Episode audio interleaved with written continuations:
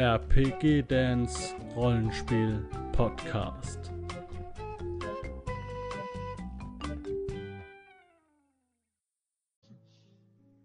Hallo Leute, hier ist wieder der Dan mit dem Dirk. Hallo Dirk. Ja, hallo. Wer der Dirk ist, das erfahrt ihr in der ersten Folge, in der Folge 0. Da schaut einfach mal unter dem Video in die Infobox. Da ist die Playliste zu finden von allen, ja, weltlichen Dingen, nenne ich es jetzt mal. die ganzen Weltenbummler sind da versammelt. Ja. Genau. Wir gucken uns heute ähm, im Rahmen der, des großen Wenden, äh, Weltenband äh, Weltenbandes zu Midgard schauen wir uns heute mal die Küstenstaaten an. Denn ähm, der Dirk hat da, ja, der hat da einfach die Ahnung und der wird mich heute mal, ja, ein bisschen aufklären, was da so alles abgeht. Ähm, die Ahnung, hoffen wir es mal, ja.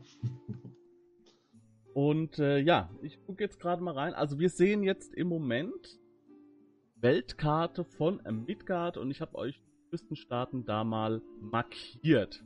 Und sie liegen, wie soll es auch anders sein, an der Küste. Ne? Ähm, was können wir denn da erwarten, Dirk? Was ist denn, was sind denn die Küstenstaaten für so klimatisch oder was zeichnet die Landschaft dort aus? Ja, das ist ganz interessant bei den Küstenstaaten. Wenn man sich die Landschaft so anguckt, da könnte man so sich, wenn man das mit unserer Welt vergleicht, äh, Nordafrika, ja, alles, was oberhalb des Atlasgebirges liegt, ja, äh, allerdings sehr fruchtbar. Ja? Äh, die Küstenstaaten gelten ja gemeinhin auch als äh, Kornkammer zum Beispiel, die äh, dafür Sorge tragen, dass die anderthalb Millionen Einwohner in Kandranor in Wahl ja nicht verhungern. Ja? Äh, da äh, wächst und gedeiht sehr viel. Allerdings auch ganz, ganz viele Intrigen. Und das ist etwas, was die Küstenstaaten auch auszeichnet, eine ungemeine Intrigenfalt, wo ja ausgesuchte Spezialisten für allerlei Dinge jederzeit Lohn und Brot und vielleicht auch Ruhm, äh, manchmal aber auch Ruch ernten können.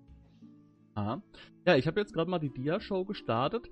Ähm, ich habe jetzt bei meiner Bilderauswahl habe ich mich ähm, ein wenig auf ähm, Spanien und so ein bisschen Portugal äh, fokussiert.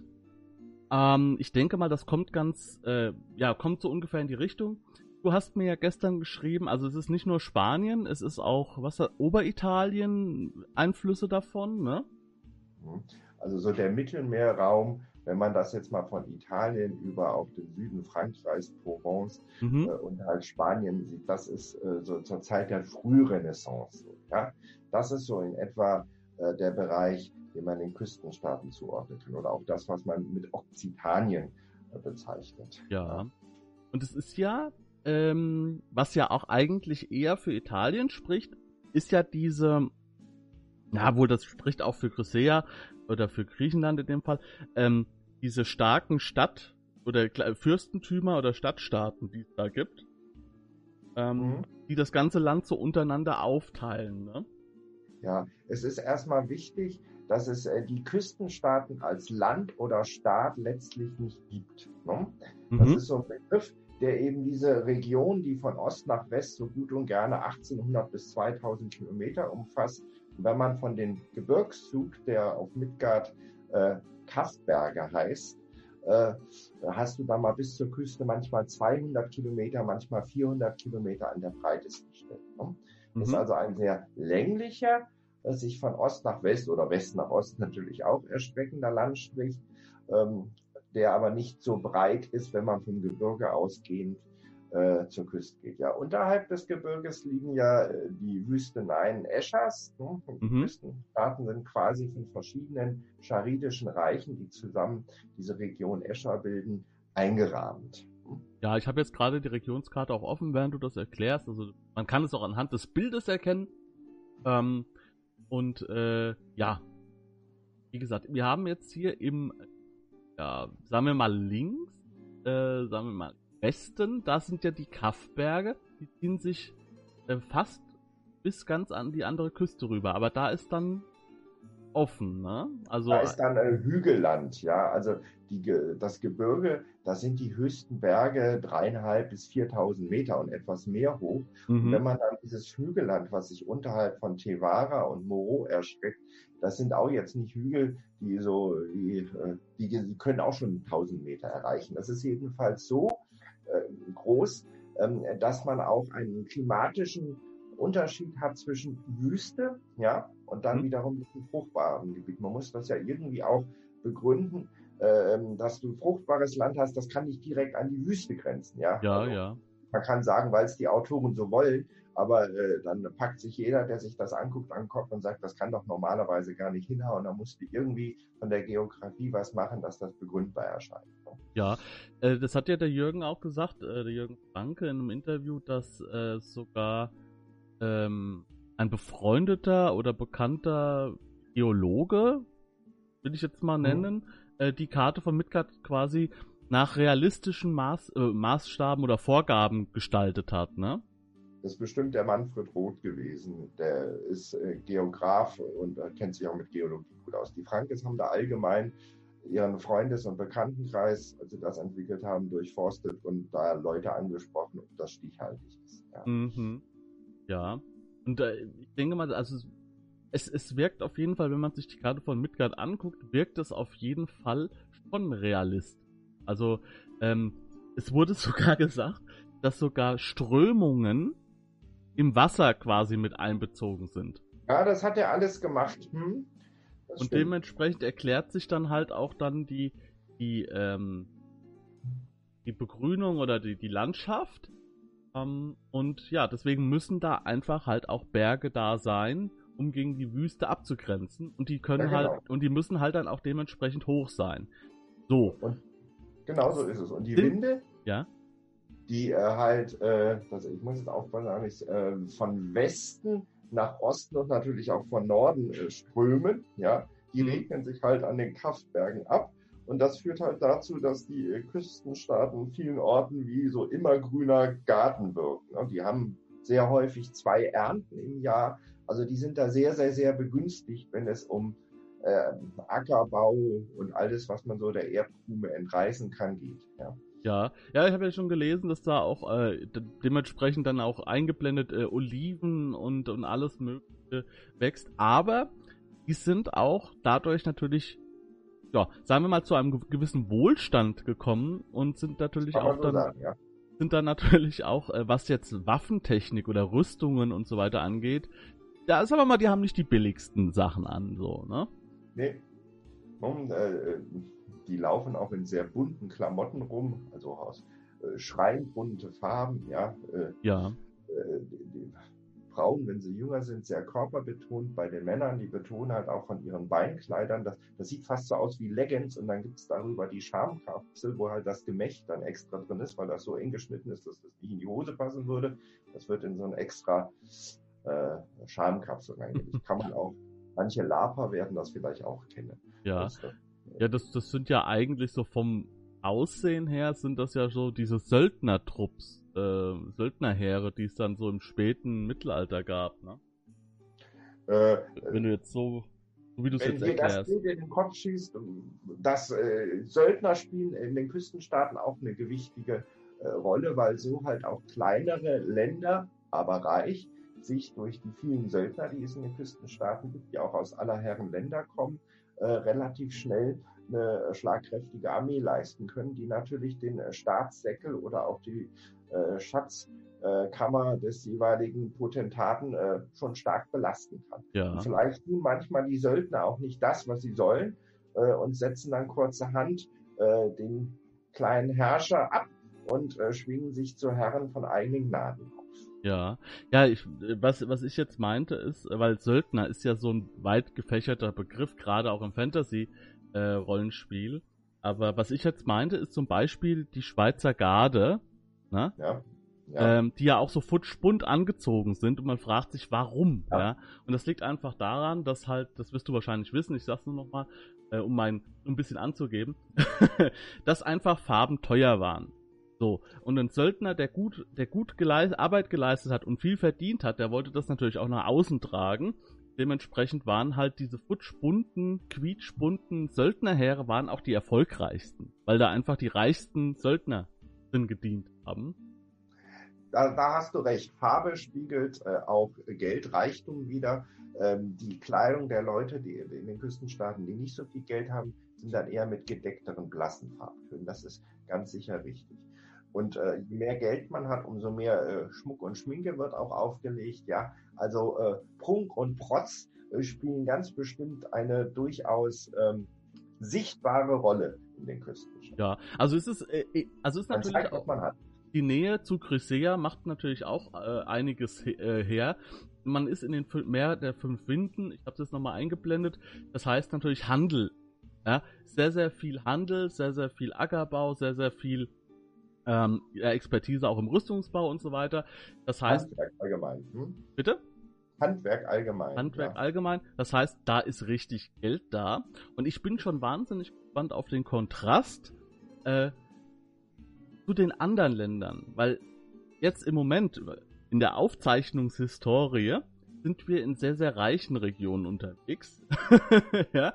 Und jetzt kommt als nächstes Moravot. Ich glaube, das sieht ein bisschen anders aus von der, von der Tracht her. Ich weiß es. Ja, da sieht es anders aus. Hm? Und dementsprechend äh, bin ich da schon total gespannt drauf, was mich da erwartet. Aber das ist jetzt ander erwähnt. Ähm, genau. Wie sieht denn dort, also Klima und Kultur im Mittelmeerraum fängt es ganz gut ein. Ähm, man kann auch sehr, sehr schön die Sachen, sagen wir mal, ähm, jetzt nach Escher runter, jetzt diese, dieser Konflikt zwischen Portugal und Marokko oder Spanien und Marokko, so diese Geschichte. Ähm, und natürlich wahrscheinlich diese so ein bisschen abgeschwächter Form die ganzen Sachen ähm, mit römischem Imperium. Das war eben gerade mal mein Sohn, der auch die ja. Interviewsituation vergessen hatte. Das kann immer mal passieren, dass bei mir die Kinder hier mal reinströmen. Da können wir auch gerne drin lassen. Also das ist ja, vielleicht auch Zuschauer oder. Du, das hätte man, das, das hätte man gar nicht gewusst, ne? Wenn du es nicht gesagt hättest. er hat mich nur abgelenkt, weil ich jetzt einen Teil äh, dessen, was du fragen wolltest, nicht mitbekommen hast. So. Aber ich will einfach mal ansetzen. Du hast ja eben das Klima nochmal. Ja. Äh, da will ich mal zwei Besonderheiten her, hervortun. Zum einen hat man bei den Küstenstaaten recht heftige Herbst-Winterstürme, die vor allem von Osten kommen. Ja? Äh, und die gerade in der Region Korua, das ist im äh, Westen dann der Küstenstaaten gelegen. Die äh, Stürme kommen übrigens nicht von Osten, sondern vom Westen, also die wehen sondern von westlicher Richtung. Ja. Die chorische Küste ist da schon sehr stark äh, im Herbst und Winter von Stürmen geplagt. Und nur dank der Priesterschaften, vor allem der Notkunstpriesterschaft, kann das so einigermaßen gebändigt werden. Also man kann sich da so vorstellen, dass es da regelrechte Gebetszirkel gibt, die im Herbst und im Winter äh, die Stürme abschwächen. Ja? Mhm. Ach so, äh, genau. Ja, aber, äh, das hast du jetzt nur so am Rand erwähnt. Äh, über die Gebetszirkeln. Also die, die setzen sich wirklich dahin äh, und, und rufen die Götter an, um das abzuwenden vom Land. Genau. Ne? Und wenn der eine oder andere Adliger oder die eine oder andere Stadt nicht so spendenwillig ist, kann es mal sein, dass dann so ein Gebetszirkel etwas kleiner aufgestellt ist oder vielleicht auch mal ähm, etwas später erst anfängt mit dem Gebeten, um so ein gewisses Druckmittel zu erzeugen. Und so weiter, Macht und Geld. Ne? Da ist die Priesterschaft auch nicht gefeit von. Ach, jetzt, jetzt haben wir uns ja verbetet Jetzt haben wir ja in, in, in, in Regengebete gesprochen. Ja, ja mein Gott. wir sind nicht ausreichend gebeten worden, ja, von den Adligen. Ne? Also da, das ist eine Besonderheit vom Klima. Die andere ist im Golf von Tura oder auch von Diatraba, je nachdem, in welchem Land man sich befindet. Ich bin jetzt in die Mitte gegangen zu Serenera und ja. Das ist ein riesigen Golf, in dem auch ein paar Inseln liegen. Da ist, wenn man sich mal das Gebirge anguckt, so relativer Einschnitt, ein, ein Pass. Und da pfeift natürlich ein aus der Wüste kommende heiße Winde, ja. ja. Äh, äh, Il Fuerto haben wir den genannt. Und dieser äh, Wind verursacht halt immer mal wieder, wenn er weht, das ist so eine Art, wenn man das mit uns bei der schaut, ein etwas heftiger, ähm, wie heißt das noch in Bayern? Föhn, ja. Äh, mhm. Ein heißer Wüstenwind, der wirbelt des Öfteren den ganzen Schiffsverkehr in diesem riesigen Golf äh, zwischen den Länder, Regionen Serenea und Tevara durcheinander. Ja? Der ist also schon ein Seefahrt äh, bedrohendes Moment. Ähm, wo du das jetzt gerade ansprichst, also ist dort auch Montevedine? Ähm, Monteverdine ist wiederum, da musst du noch etwas weiter wieder äh, in, in den Westen gehen, das Ordensland von Monteverdine. Aha. Äh, ganz kurz. Aber auch so weit nicht weg, aber äh, ne, nicht direkt dort. Das ist ganz kurz für alle, die das interessiert, die gerne in den Küstenstaaten spielen wollen. Beim Spielleiterschirm gibt es das Heftchen ähm, das Ordensland von Monteverdine quasi dazu als Bonus und äh, dementsprechend lohnt sich das schon äh, mal, sich den Spielleiterschirm auf jeden Fall mal anzusehen. Das Monteverdine ist im Süden sozusagen Übergang zwischen dem Hügelland und den Kaffbergen von Leonessa verortet. Äh, für, für die, die sich da etwas mehr auskennen, das äh, ist aber aus der Karte in der Welt nicht zu entnehmen, ist das ein Teil des Herzogtums von Arzino. Ja, das ist, genau, das ist, das ist leider nicht zu, äh, nicht eingetragen in der Karte und äh, hat mich jetzt auch, als ich das, äh, den, den Spielleiterschirm durchgeguckt habe, ähm, hat mich das schon von Herausforderung gestellt, herauszufinden, wo das jetzt liegt. Ich glaube, das ist extra ein bisschen vage, aber. Ähm ja, da ist auch eine gewisse Absicht dahinter, aber halt auch einfach eine Frage der Darstellbarkeit. Du hast ja bei den recht großen bevölkerungsreichen Regionen, die sich ja aus verschiedensten Ländern, die wiederum in verschiedenste Herrschaften unterfächert sind, das Problem, äh, wie stellst du diese ja politischen Sachen äh, mit Kartenmaterial dar? Äh, und äh, wenn du so einen Weltenband machst, äh, du könntest die Leute auch mit Karten überfrachten. Das ist alles eine Frage der Machbarkeit. Ja, und äh, man hat sich halt dann bei der Gestaltung so entschieden, wie du es entweder im PDF oder halt auch in der Printausgabe sehen kannst. Ja, ja, ja hier, äh, meines, meiner Meinung nach, wenn ich schon ein Heft dazu rausbringe, ein Quellenbuch, dann muss da wenigstens mal ein Punkt auf die Karte, da ist Montevedine. Also bitte. ja. Ich meine, wenn es kein Quellenband dazu gibt, mein Gott, dann kann man auch mal was weglassen. Schade. Aber, aber, ja gut, nicht aber dadurch, dadurch, nee, ist nicht perfekt, aber dadurch kann man es dann halt aber auch verlegen, wie man es gerade braucht. So ein bisschen, ja, als Spielleiter. Ich meine, die Lage ist zwar beschrieben, aber wenn ich das auf der Karte nicht sehe, dann sage ich einfach, ja, heute ist es mal in der Nähe von Korua und morgen ist es Serena, weil es mir halt gerade in mein ja, einfach reinpasst. Ne? Wenn du ja die Karte im Weltenband nimmst, da ist ja die Stadt Paduna bei Leonessa. Ne, das ist die Hauptstadt und sogar ja. die Stadt der Küstenstadt mit etwa 100.000 Einwohnern. Wenn du da ganz in den Süden gehst, in die äh, Kaffberge, da hast du ja auch so einen riesigen Fluss.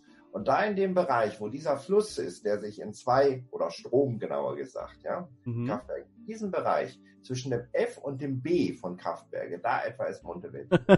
genau da. Gut, da haben wir das jetzt auch geklärt. Wunderbar. Ähm, ich schaue gerade nochmal auf meinen Zettel. Ja. Ähm, wie gesagt, du hast schon gesagt, dass die, das nicht quasi ein Land ist, ja, sondern ganz dass das sich aufteilt in ganz, ganz viele verschiedene. Die wiederum nicht alle beschrieben werden. Entschuldige, dass ich da gerade reingrätsche. Ja? Du weißt, ich mache immer gerne mal wieder so eine Blutgrätsche. äh, ähm, es ist wiederum nicht alles beschrieben und angerissen, was es so gibt. Ne? Man kann eigene Städte in die Küstenstaaten reinpacken, wenn man das in seiner Heimrunde so haben möchte. Man kann auch eigene Fürstentümer oder Stadtstaaten dort reinpacken.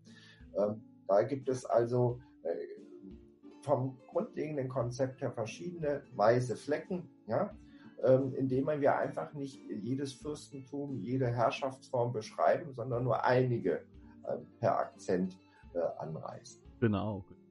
Akzentsetzung. Und die sind aber auch wieder wie in, äh, in Crusader auch wieder sehr, sehr unterschiedlich. Die ja, die haben so eine, äh, allerdings sind die Küstenstaaten etwas einheitlicher, als es bei Creuser der Fall ist. Die haben natürlich eine gemeinsame Sprache, das Neuwalinga. Das ist eine Sprache, die sehr ähnlich ist zu, zu der Sprache, die in Valian gesprochen wird. Walinga, was auch die Handelssprache, wenn man so will, im Großraum des Meeres der fünf Winde ist. Also jeder, der ein bisschen Handel treibt äh, und nicht nur als Bauer die Waren in die nächste Stadt bringt, sondern ein bisschen darüber hinaus Handel treibt, kann in Grundzügen die Walinga und Neuwalinga ist halt eine etwas abgewandeltere Form.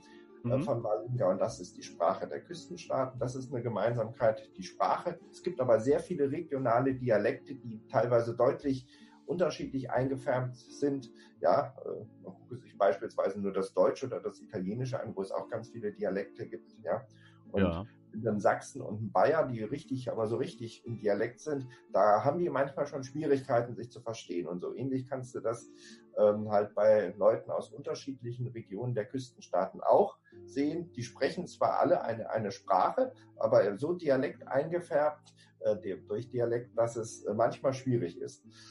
Ja, jetzt hast ja. du das Walinga erwähnt. Ich würde sagen, mhm. wir gehen mal da ganz kurz drauf ein, denn das ist ganz interessant.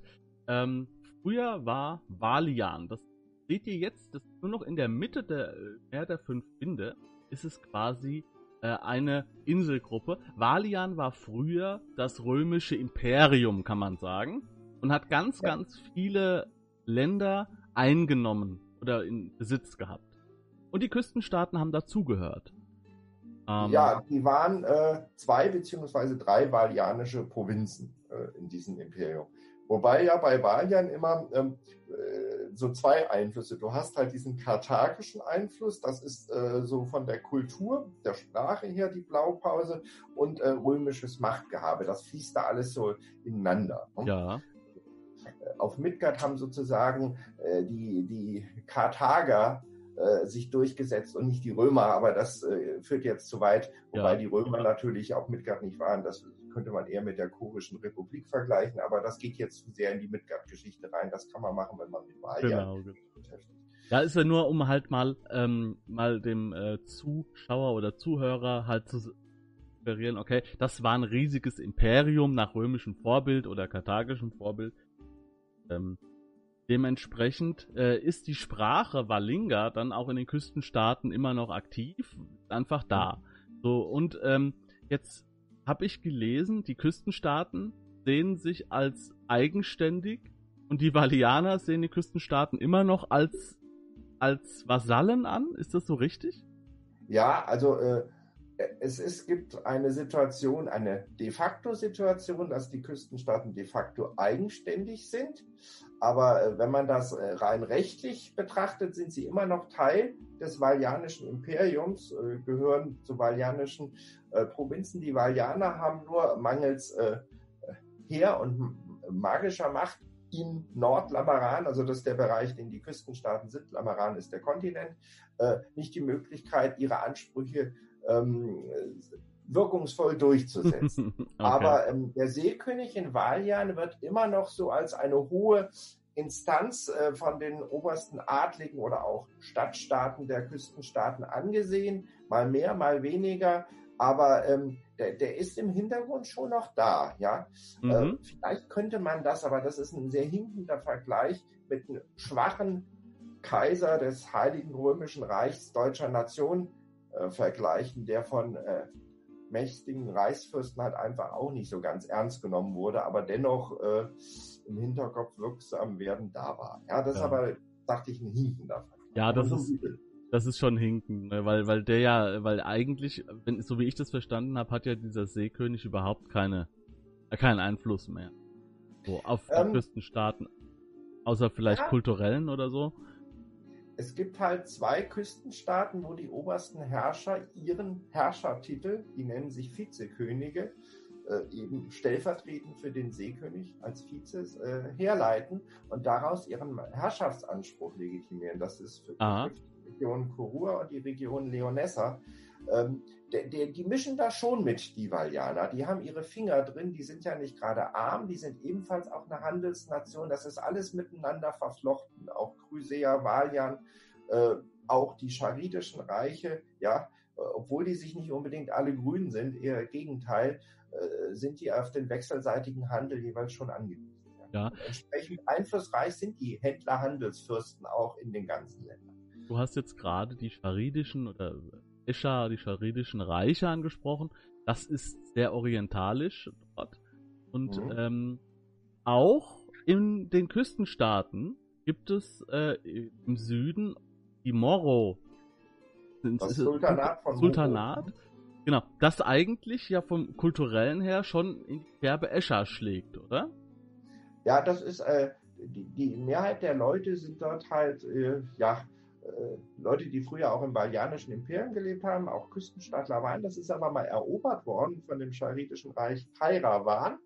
Äh, die haben sich dann irgendwann mal losgesagt, sind selbstständig geworden, haben aber ähm, in der Oberschicht den Glauben an ähm, die, Zweiheit, also Ormut, den man äh, anbetet, und Alaman, den man versucht zu besänftigen, ja, also dieses dualistische Prinzip bei dem äh, Chariden ähm, angenommen. Es hat auch eine Vermischung in der Oberschicht zwischen halt den kairabanischen Eroberern und den alten ja, Küstenstaatleradel gegeben. Und natürlich sind da Händler und Handwerker eingezogen. Das ist eine Mischkultur geworden. Ja. ja? Ja, gibt's ja ähm, heute auch noch, ne? Also spanische Städte auch äh, in Afrika, der sich das halt so durchgemischt hat.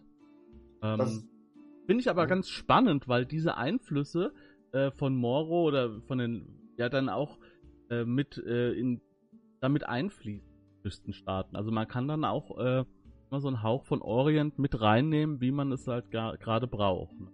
Ja, das hast du da. Äh, äh wenn du wieder äh, auf die irdische Geschichte gehst, hast du halt so die, die Maurenreiche in Spanien. Ne?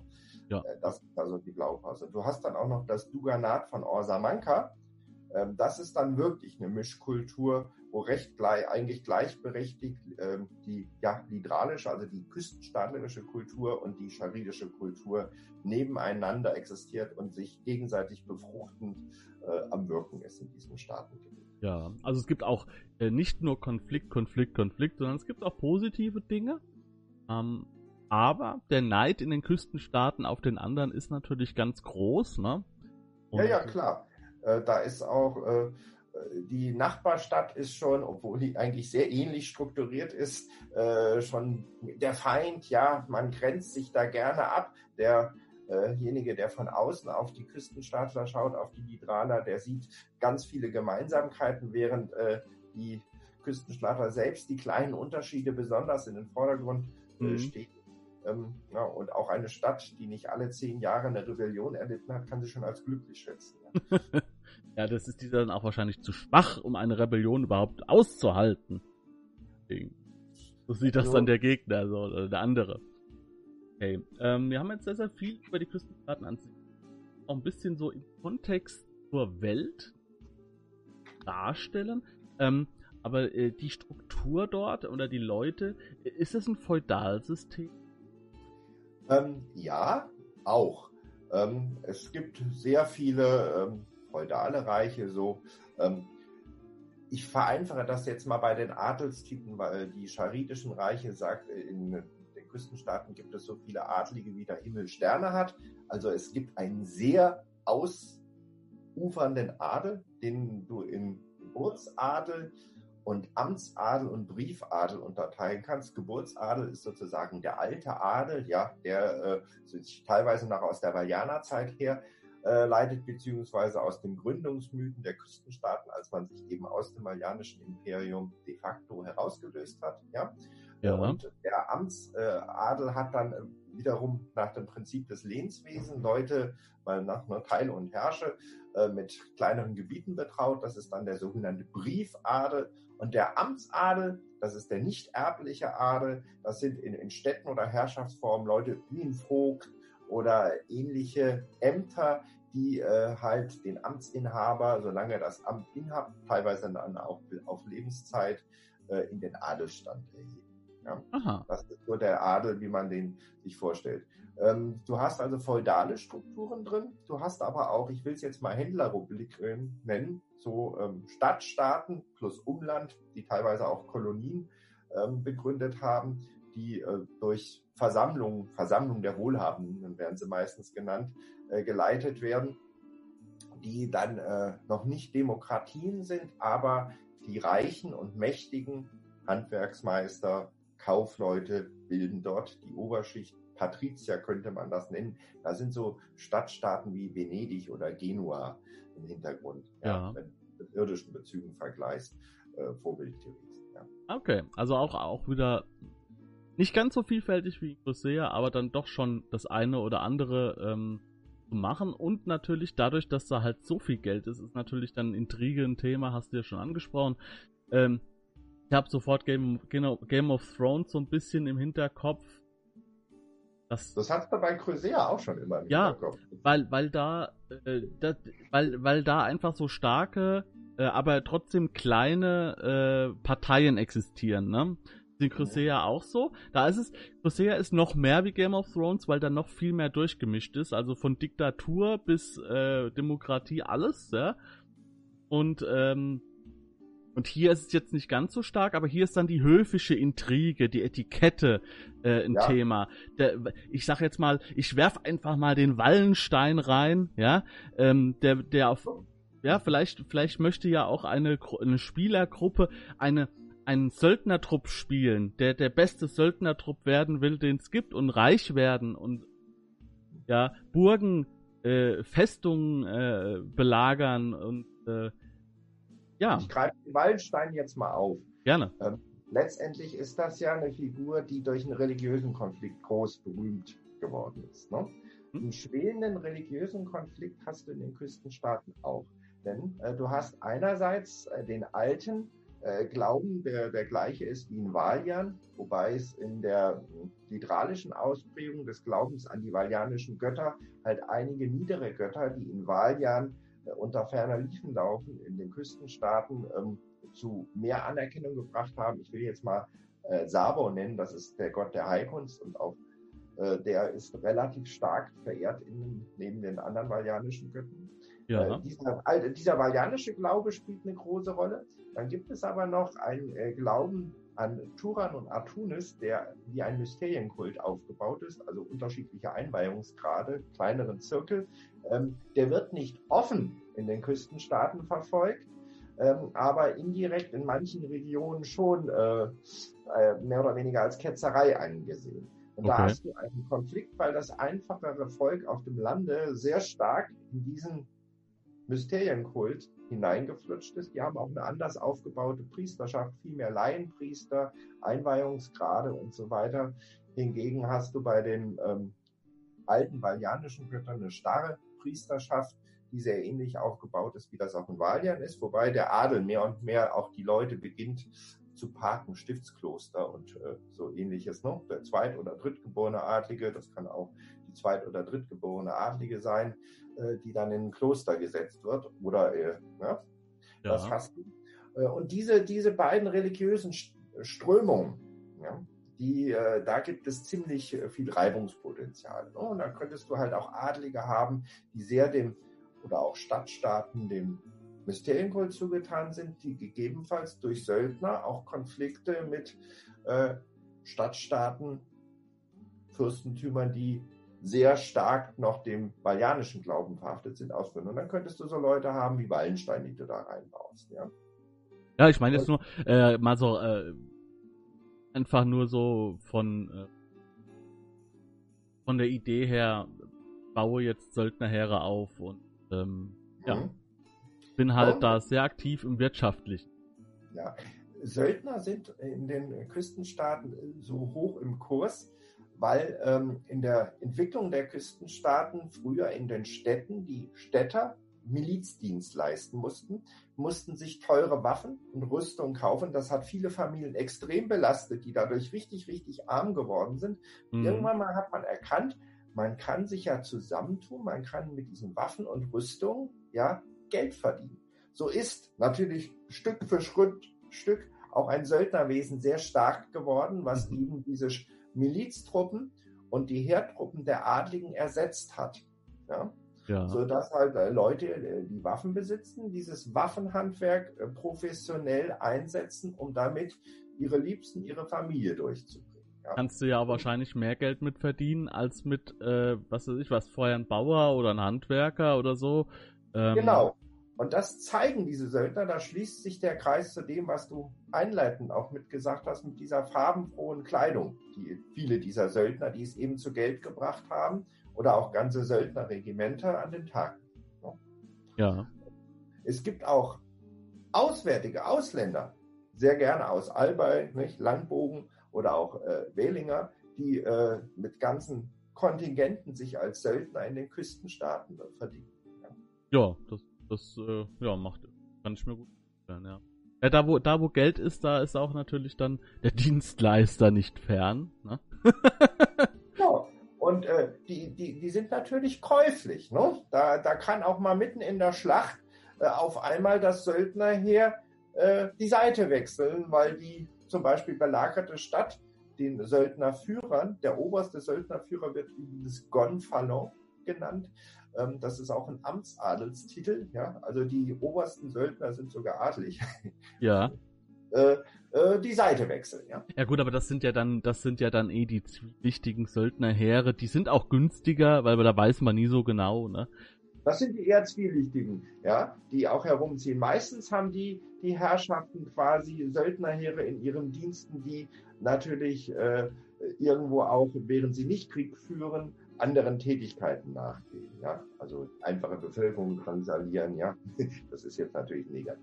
Ich mache ich mach jetzt mal einen äh, kleinen Spagat in mich, äh, denn diese Söldner, die werden ja nicht nur gegen andere Stadtstaaten eingesetzt, sondern für alles, was man sich denken kann.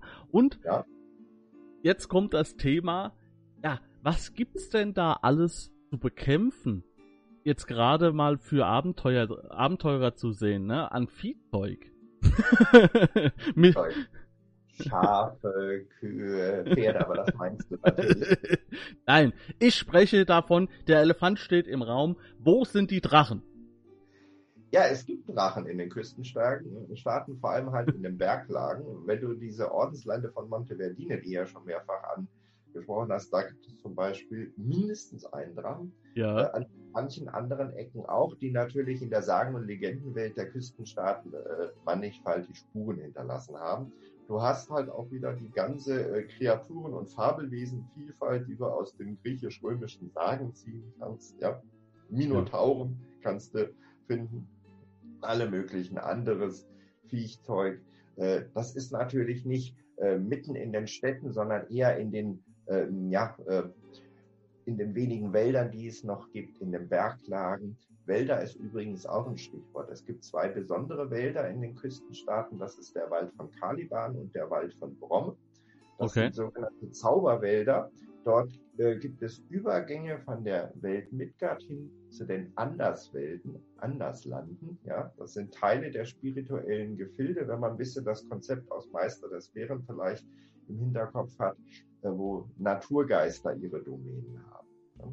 Und, und, und bestimmte Nymphen, Dryaden und all sowas. Ja? Äh, und da gibt es sehr, sehr mächtige Naturgeister, die für die Küstenstaaten sehr typisch sind, die wir Feen genannt haben. Nicht Feen, sondern Feen mit Y geschrieben. Ja. Diese Feen, äh, einige von denen, also die haben etwa so eine Machtfülle wie eine lokale Gottheit oder so, ja, also die, diese, oder ein Dämonenfürst, ja, also das sind schon richtige Schwergewichter. Ähm, und da gibt es äh, den Menschen zugeneigte und eben Zivilisation oder die Menschen ab lehnende Feen. Einige von diesen Feen sind auch im Zuge des Krieges der Magier, das Valianische Imperium und seine Sachen, das schwingt ja immer durch, sind halt pervertiert worden. Sie sind zu schwarzen oder bösen Feen geworden, die halt äh, magisch verdreht sind und äh, alles ins Böse, ins Schlechte verkehren wollen. Und wenn man sich so die italienische oder spanische Sagenwelt anguckt oder auch uns, ne, die böse Fee in diesem Falle, das schlägt und schwingt da ein bisschen mit rein. Ja? Weil jetzt gerade dieser eine Disney-Film, oder es sind ja mittlerweile zwei mit der Angelina Jolie in der Hauptrolle. Das wäre beispielsweise ein Beispiel für eine, na, sagen wir mal eher zwielichtige Fee, die ist ja nicht wirklich böse, beziehungsweise zeitweise nicht böse. Ja, äh, sowas kannst du halt auch umsetzen. Auch mit den ganzen Kreaturen und Viechern, die du da siehst. Ja, da hätte ich jetzt so gar nicht mitgerechnet. Ich dachte, das ist eher so ein bisschen bodenständiger, die ganze Geschichte. Ich meine, wenn, wenn man mal davon ausgeht, dass Minotauren relativ bodenständig und, und Drachen. Ähm, ja. Ähm, also, also trügt mich äh, der Spielleiterschirm nicht. Es gibt. Da gibt es sogar in den Ortslanden gibt's auch so eine Fee. Ja, nee, ich meine die Drachen, ne? Die sind ja, ich ja, glaube, ja, ja, da auf dem Spielleiterschirm ist einer drauf, ne? Ja. Äh, aber ich, da weiß man ja nicht, ob es nur eine Zeichnung ist. Nee, nee, um, ähm, Drachen gibt's wirklich. Das ist also. War. Okay, okay, okay. So, das haben wir auch. Ähm, Besonderheiten, denke ich mal, haben wir auch soweit besprochen. Oder hast du noch vielleicht die eine oder andere? Also das ist wirklich diese Intrigenvielfalt, gerade halt äh, für äh, Spieler und Spielerinnen, die gerne sowas wie Spitzbuben oder Schurken, ja, äh, halt etwas zwielichtigere, sagen wir mal graue äh, Charakterkonzepte für ihre Abenteuertypen haben. Die können sich in den Küstenstaaten, die ja nun mit 10 Millionen relativ dicht besiedelt sind und auch sehr viele städtische Strukturen haben, äh, die können da wirklich sich austummeln, ja. Ja, ja. Ja, gut, aber auch dann so die, auch, auch gerade Ordenskrieger natürlich ganz stark. Natürlich. Ne? Ritter, Ordenskrieger, Söldner. Was ineinander übergeht, ja. Man hat bei den Ordenskriegern, da gibt es halt auch, werden halt auch viele Adlige ähm, reingesteckt in die, die Orden, äh, die halt nicht Land und Hof und all das erben, ja, die bringt man in den Orden rüber und da hast du all das, was man so aus diesen Mantel- und Degengenres kennt, die Leibgarden äh, des äh, Kardinals Richelieu gegen die Leibgarde des äh, französischen Königs natürlich immer übertragen. Also das ist so Mantel und Degen mit äh, Rapier, mit, mit der Fuchtel, mit dem Degen sich bekämpfende. Ordensritter gibt, äh, die halt gar nicht mehr irgendwie sehr klerikal ausgerichtet sind, sondern äh, sich äh, dem andingen, der ihnen Lohn und Brot gibt. Das hast du alles mit drin. Daneben hast du die klassischen Ritter, ja, die sich teilweise in Ritterbünden organisieren oder eben über das Lehnskonzept ähm, Adligen zugeordnet sind, bis hin zu richtigen Ordensrittern, auch ritterliche Kultur, aber eingebunden in religiöse Orden. Ja. Ja, also ich habe jetzt schon mal, äh, ich kann euch noch mal darauf hinweisen, dass es ja von äh, Midgard vom Verlag Spielansätze gibt zu den verschiedenen Regionen. Es sind sehr, sehr viele schon erschienen und unter dem Video findet ihr dann auch einen verlinkten. Ähm, das sind jetzt keine vollen Abenteuer, aber das sind immer Spielansätze, ähm, um sie dort zu verorten. Und jetzt frage ich dich, ähm, hast du das, hast du vielleicht irgendein Abenteuer im Kopf, was da spielt? In den Küstenstaaten habe ich schon eine ganze Reihe an Abenteuer äh, im Kopf. Es gibt ja auch ein paar ähm, na, wie heißt es, spielt in Tura, ich glaube, das Todeslicht. Dann äh, gibt es ein Abenteuer Säulen der Macht, das nimmt in den Küstenstaaten seinen Anfang. Ähm, da gibt es schon eine ganze Reihe an Abenteuern. Es werden aber auch aktuell einige Küstenstaaten-Abenteuer gerade äh, erstellt. Äh, da kann ich natürlich, könnte ich zwar was zu sagen, aber das würde nichts bringen, weil es keiner außer denen, die es erstellen, kennt. Ne? Ja. Also ich werde gucken. Ähm, wenn wenn, wenn äh, es mir möglich ist, ein oder andere Abenteuer, auch aus der Historie, dann unter dem Video einfach mal verlinken. Ähm, das Todeslicht, das äh, graue Konzil aus der äh, Kampagne von den zwei Welten, äh, die da gibt es dann auch noch die Legion der Verdammten, äh, was in den Küstenstaaten spielt. Das sind aber leider teilweise ältere Abenteuer. Da muss man suchen. Ja, da muss man halt eben äh, Plattformen wie eBay bemühen, weil die teilweise vergriffen sind. Ja. ja. Es ist, das ist ein altes System.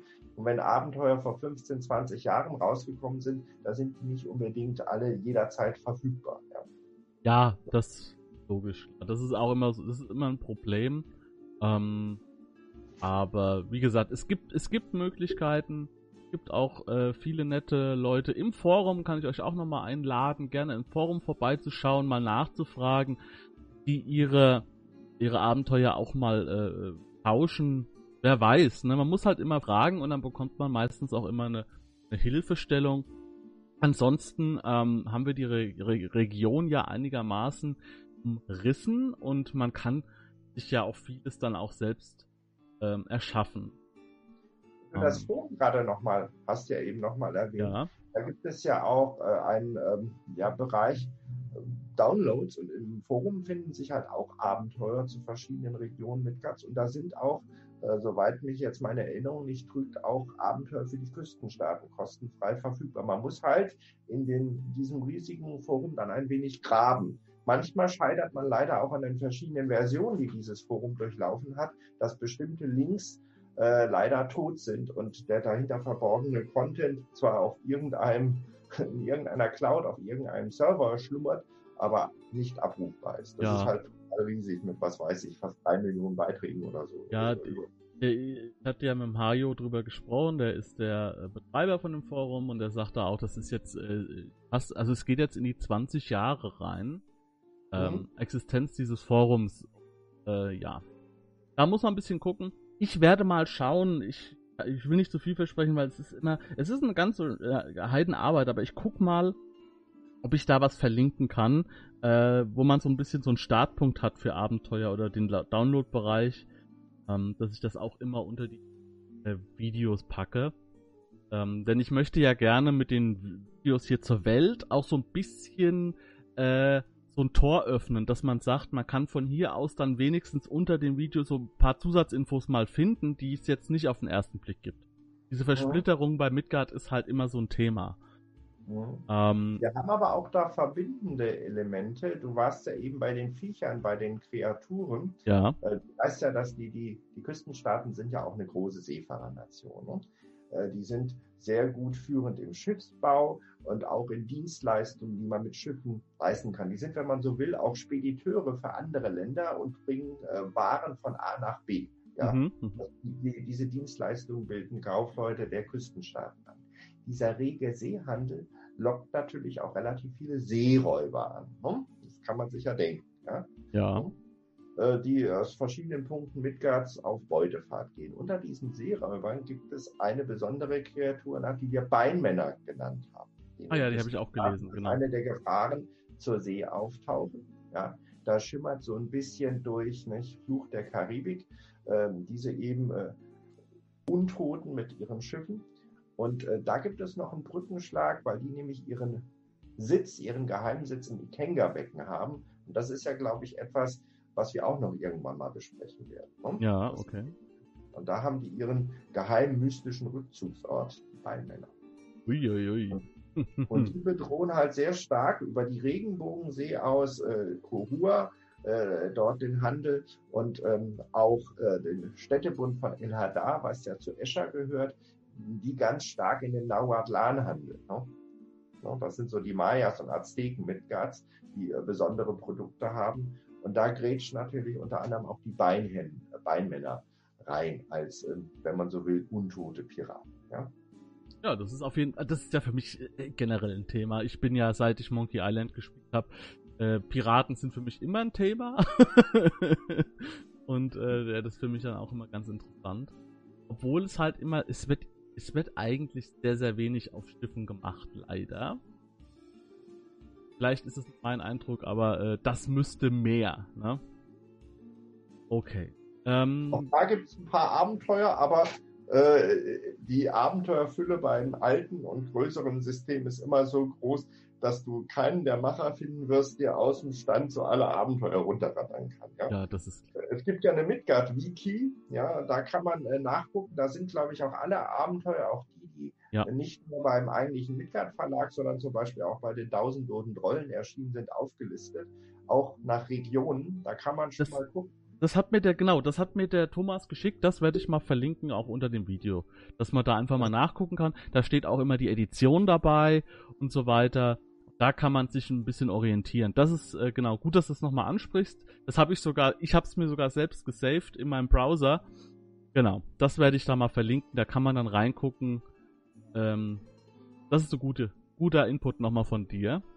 Mhm. Ähm, ich würde jetzt sagen, wir kommen jetzt nochmal ganz kurz dazu.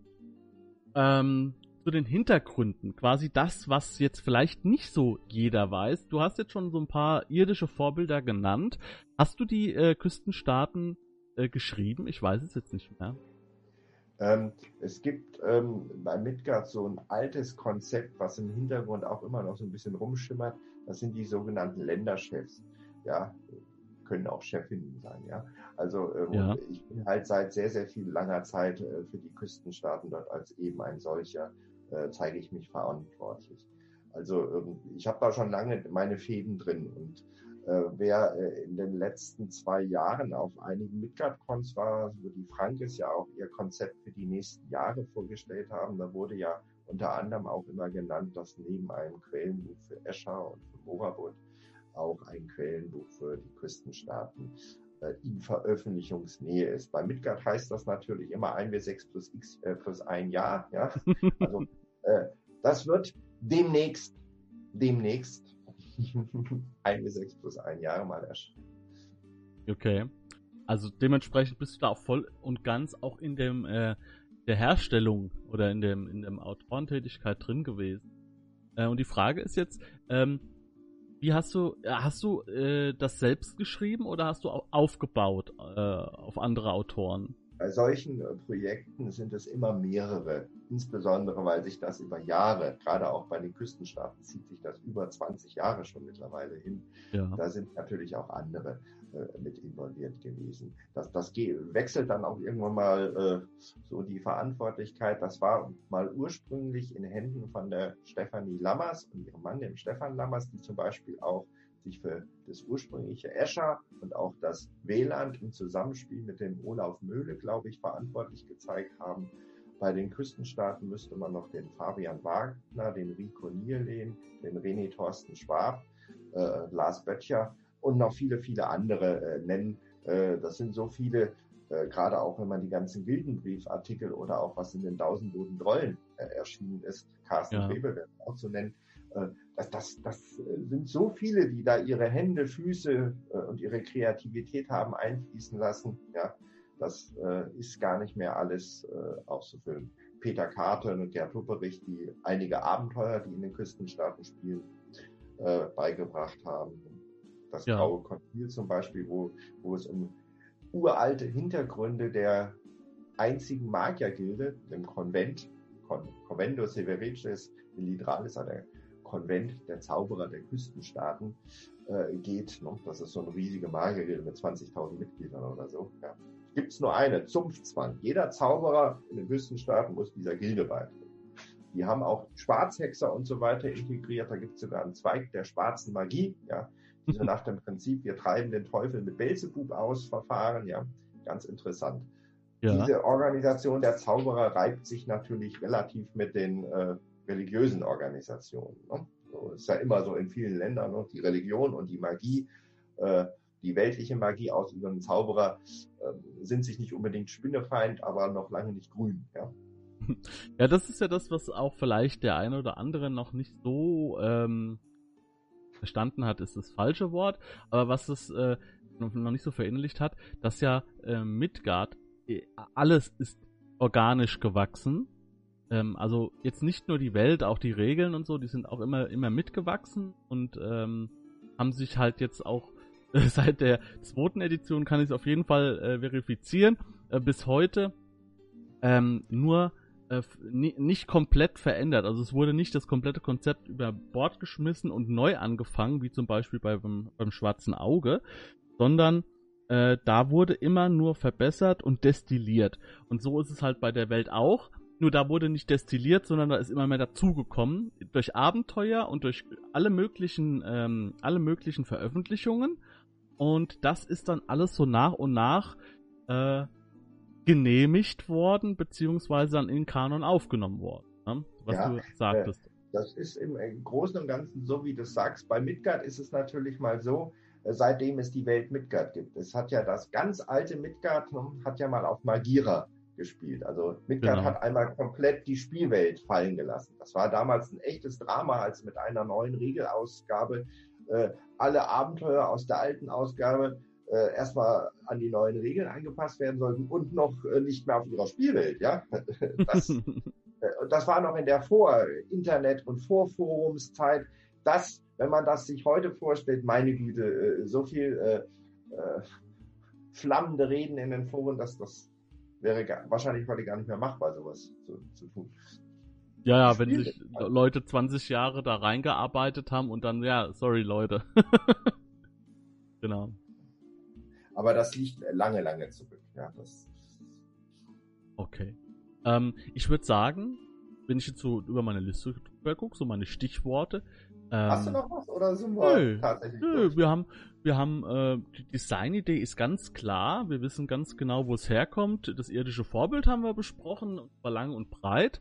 Ähm, ja, ich würde sagen, wenn du jetzt nicht noch irgendeine Idee hast, was jetzt nochmal. Ich könnte jetzt noch einiges dazu sagen. Wir können uns wahrscheinlich jetzt noch, ich könnte diverse Impulse reingeben, nur dann, dann würde das, äh, wenn wir vom Höppchen zum Stöckchen kommen. Genau. Soweit ich das jetzt auch in der Rückschau sehe, haben wir so einen Bogen geschlagen. Ich ja. glaube, die Zuhörer äh, haben eine relative Vorstellung, hoffe ich doch, äh, von den Küstenstaaten gewinnen können. Vielleicht sind auch einige Abenteuerideen den Zuhörern in den Kopf geschossen. Ja, das würde mich sehr freuen, wenn das so ist. Ähm, vielleicht hast du ja noch was zu hm. sagen. Ansonsten äh, bin ich von meiner Seite aus in der Vorstellung, sagen wir mal, durch. Das, das Einzige, was ich noch dazu sagen kann, ist, dass natürlich ihr euer Wissen über die Küstenstaaten gerne vertiefen könnt in allen möglichen Quellen, die wir genannt haben. Äh, Im 1000 Tote Trolle Verlag, mit dem Magazin, im Forum. Ähm, ihr könnt äh, ihr könnt auch ähm, gerne, gerne den Weltenband euch nochmal zulegen. Da sind glaube ich, zwölf Seiten über die Küstenstaaten, wenn ich mich richtig erinnere. Und ähm, natürlich der Spielleiterschirm mit im Ordensland Monteverdine. Ähm, und ja, damit seid ihr auf jeden Fall schon mal auf der sicheren Seite, ähm, wenn ihr Charaktere spielen wollt, wenn ihr dort Abenteuer spielen wollt. Ähm, ich danke dir, Dirk, dass du auch dieses Mal wieder Pate ja, gestanden hast für ein Land. Ja. Dieses Mal hat es auch ja. technisch bis jetzt gut geklappt und ähm, ich hoffe, wir, wir mal, treffen ne? uns bald wieder. Nein, doppelt, doppelte Absicherung funktioniert schon, denke ich. jetzt gesagt, ja. Und dann, und dann, und dann morgen, ja, hier hat nicht geklappt. Na gut, so wird es nicht kommen. Alles klar, ich danke dir. Ähm, Gerne. Wenn ihr weiter Interesse habt an Midgard und der Welt, schaut unter dem Video in die Infobox. Da sind die Playlisten zu Midgard. Einsteigervideos von mir über die, die Welt, über die Runenklinge und alles Mögliche findet ihr dort verlinkt. Und ich sag mal von meiner Seite aus, ciao, ciao. Ich schließe mich mal den Ciao Ciao mit einem Tschüss an. Ja. Genau. Ja. Wenn du Lust hast, neue Abenteuer mit deiner Gruppe zu erleben, dann schau unbedingt mal in meinen Webshop www.dance-abenteuerwelt.de Bücher, Abenteuer und Battlemaps für das Online-Spielen. Ich habe für dich in meinem Webshop das Abenteuerpaket Orient gratis zur Verfügung gestellt. Das Abenteuerpaket zu meinem Midgard Let's Play Das Herz einer Prinzessin enthält über 50 Handouts und Grafiken. 7 Battle Maps und über 150 orientalische Münzen, die du in dein Roll20 oder in einen anderen virtuellen Spieltisch einbinden kannst. Link zu den Angeboten in der Beschreibung.